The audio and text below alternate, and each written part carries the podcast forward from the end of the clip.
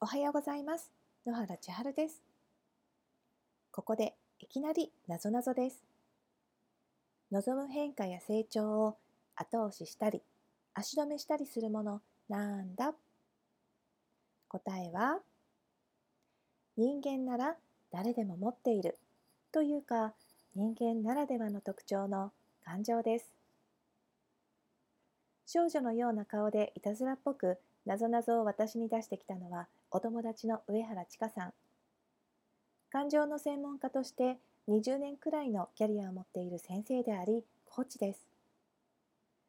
確かに言われてみると、人って頭では分かっていて、自分もそうしたいと思っているのになぜかそうできない時がありますよね。自分を振り返ってもそうですけど、もしあなたが誰かの成長や変化をお手伝いする立場にいるなら、その方たちのことを見ていて、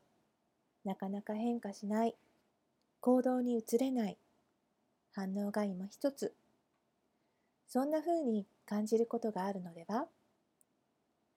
上原さんのお話では、体の状態も行動の様子も心の環境が変わればスムースに良き方へ進むとのこと。心の環境とは、ちょっとした心配や焦りとか、イライラや落ち込みといったネガティブな状態の気持ちか、ワクワクする喜びや期待感、ゆったりした落ち着きや自信といったポジティブな状態の気持ちか、その人の心の中にある気持ちの状態を指すそうです。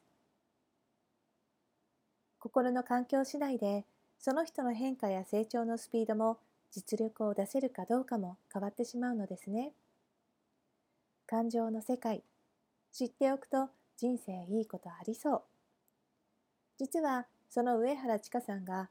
誰かの変化や成長を感情面から支えていくお仕事としてエモーションコーチという新しいコーチングメソッドを公開するというのでぜひあなたにもシェアします。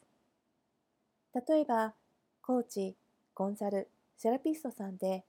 お客様の変化をもっと見届けたい。自分のサービスへの自信も単価もアップしたい。例えば、人の変化や成長を応援するのが好きで、それを仕事にできたらいいな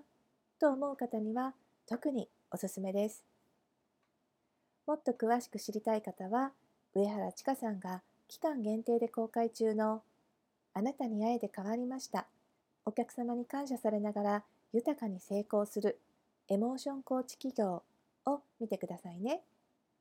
メールアドレスを入れるだけで全6話の動画を受け取れます。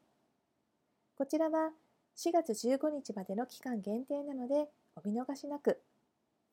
ここまで聞いてくださってありがとうございます。今日も素敵な一日を。野原千春でした。